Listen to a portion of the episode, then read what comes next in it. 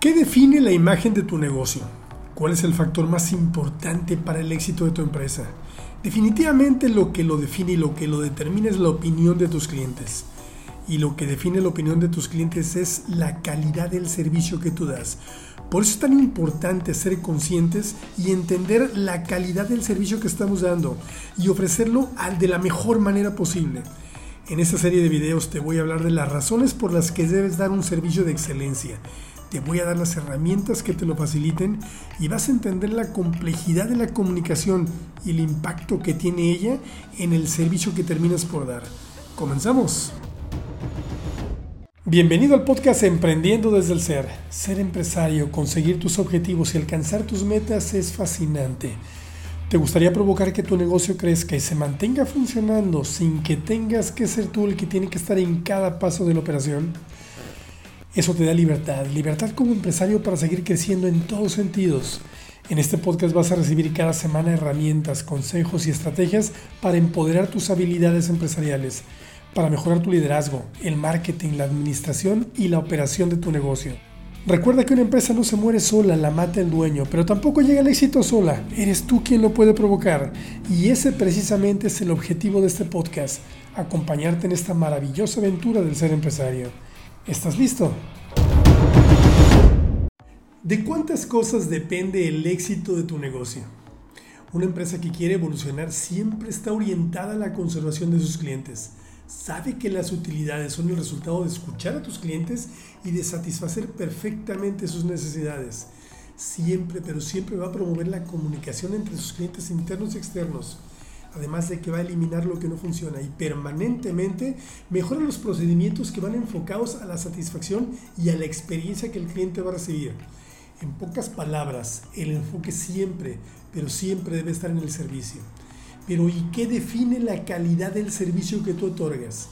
¿Qué lo define? Lo empático que eres con tus clientes, tu manera en la que resuelves sus necesidades, el hecho de que siempre estás en su radar porque tus niveles de comunicación son los adecuados, porque conoces sus necesidades a la perfección, porque sabes cómo ha evolucionado tu mercado meta y de qué manera tú tienes que empezar a evolucionar o lo bien capacitado que tienes a tu personal, lo que inviertes en la capacitación de tu personal para que den el servicio que tú mereces, que tú quieres dar en tu empresa, o la forma en la que entregas tu producto o tu servicio, la calidad de servicio que das, el servicio postventa, ¿estás totalmente satisfecho con ello? ¿Qué define la calidad que tú le das a tus clientes? ¿Qué define ese servicio? ¿De qué manera tú te sientes muy satisfecho o insatisfecho con lo que estás haciendo? ¿Sabes cuál es? Una pregunta que tienes que hacerte siempre. ¿Sabes cuál es la diferencia entre tú y tu competencia? ¿Cuál es tu propuesta única de valor? ¿En qué verdaderamente eres diferente y mejor que tu competencia? Pero también tienes que ser muy consciente de qué forma competencia puede estar haciendo las cosas mucho mejor que tú. Entenderlo porque si tú no sabes qué es lo que está haciendo bien tu competencia, ¿Y qué es lo que tú estás haciendo deficientemente? Hay alguien que sí lo sabe y ese, ese es tu cliente precisamente. Por eso cuando tú no conoces a tu competencia y tu cliente la conoce más que tú, tú puedes estar en desventaja. Incluso tu competencia puede haberte estudiado a ti ya y tú no darte cuenta. Y eso definitivamente te va a poner en desventaja tienes que tener clarísima cuál es tu propuesta única de valor. Y esa, el servicio definitivamente ahí tiene que estar, independientemente de la calidad de tu producto, de lo eficiente, de cómo cumples tú una necesidad que existe ahí en el mercado. Pero dormirnos en nuestros laureles nunca va a servir. Como empresario tenemos que ver de qué manera tenemos que crecer y no solamente en lo profesional, en lo personal, en lo espiritual, en todos sentidos porque ese balance, ese balance que hay entre tu vida personal y profesional va a sumar en la calidad de tu energía. Y esa energía el cliente la va, la va a percibir y la va a sentir. Acuérdate que todo es energía.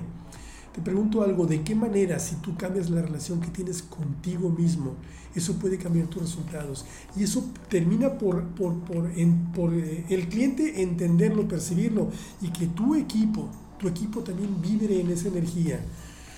¿Has entrado alguna vez a un negocio, a una empresa donde de repente no te dan ganas de comprar? O ya te quieres salir de ahí porque no te gusta estar ahí. O hay lugares en los que te sientes tan bien que te motiva a comprar. Por eso tienes que tener un balance perfecto entre lo que tú haces todos los días y cómo lo disfrutas. ¿Cuántas horas al día trabajas?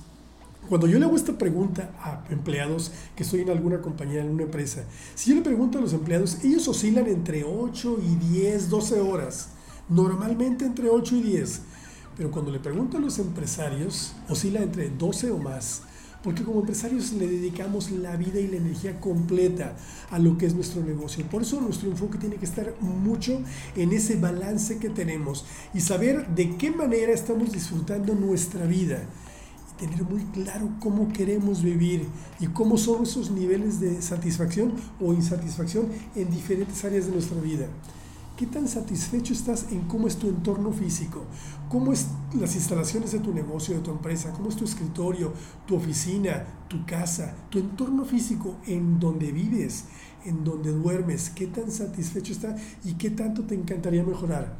¿Qué tanto te apasiona lo que te dedicas? ¿Qué tan satisfecho estás con el nivel de economía y de abundancia que estás generando? tus niveles de salud, ¿estás satisfecho? ¿Te gusta? La verdad es que te cuidas en tu físico, en tu alimentación. ¿Cómo son tus relaciones familiares? Como empresarios nos convertimos muchas veces en solitarios y no tenemos amigos. Nuestros amigos y la gente con la que más nos, nos, envolvemos y nos desarrollamos es con nuestros empleados. El, la calidad de vida de un empresario tiene que ser buena, pero esa la tienes que provocar tú. Tu pasión por la vida, tu desarrollo personal, profesional y espiritual del tiempo para ti, tu diversión y tu recreación, qué tanto tiempo te dedicas. Porque nosotros como empresarios estamos buscando algo. Tú ahorita, ¿qué es lo que quieres? ¿Quieres mejorar las ventas en tu negocio? ¿Quieres mejorar la imagen que tienes ante tus clientes? ¿Qué define a tu empresa? La opinión de tus clientes. ¿Quieres mejorar la imagen? ¿Quieres que tus clientes te empiecen a recomendar? ¿Quieres tener un personal mucho más comprometido con tu propósito y con los propósitos de la empresa? Quieres verdaderamente que tus clientes te recomienden, esto te va a llevar a aprender cómo tener un negocio rentable. Pero no importa lo que tú quieras, no importa lo que quieras, importa lo que siembras. Porque para tener éxito, para recogerte, tienes que convertir en alguien que se lo merezca. Y es que la clave del éxito está en formar el hábito de hacer las cosas que a los fracasados no les gusta hacer. Y el desarrollo personal siempre va a preparar el camino para el desarrollo financiero, personal, espiritual y de todos sentidos. Por eso te felicito, porque estás aquí, porque esto habla de que eres alguien que quiere crecer, que quiere evolucionar, que quiere mejorar en cualquier sentido. Pero para crecer, para evolucionar, todo lo que tú quieras, siempre sí o sí va a estar fuera de tu zona de confort. Por eso tienes que salirte de ahí, de ese lugar que es no necesariamente zona de confort, quiere decir zona de comodidad. Ese lugar puede estar lleno de insatisfacciones, de dudas, de carencias, de malas relaciones, de malos tratos, de no conseguir lo que tú quieres. Pero ¿por qué nos quedamos atrapados ahí? Porque no tenemos que hacer nada, nada más que abrir los ojos en la mañana y ya estamos ahí. Si de repente te puedes eh, proponer algo y puedes decir que sí quiero hacer esto, pero hay una parte de ti que lo deja para después.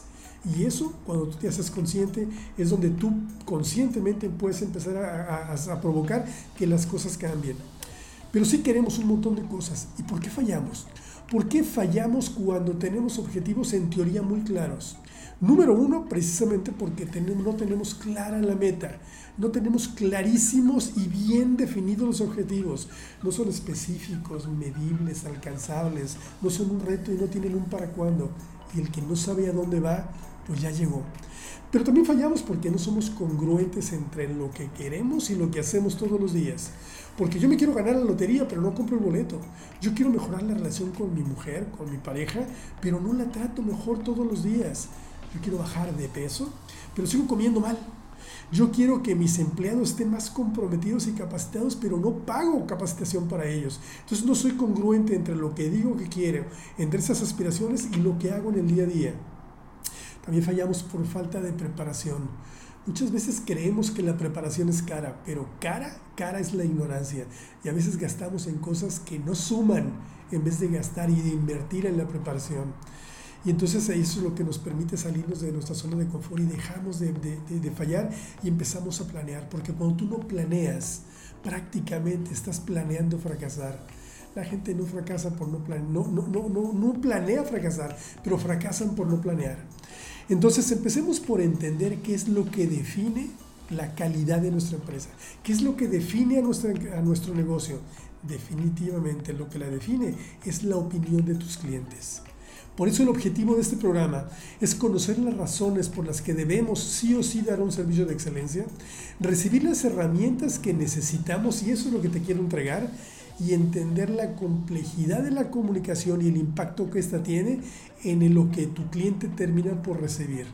Entonces vamos a empezar. Gracias por estar aquí. Te felicito. Felicítate tú a ti mismo por regalarte este tiempo de calidad y nos vemos en el próximo video. Gracias. Hasta aquí lo que tenía preparado para ti en este episodio.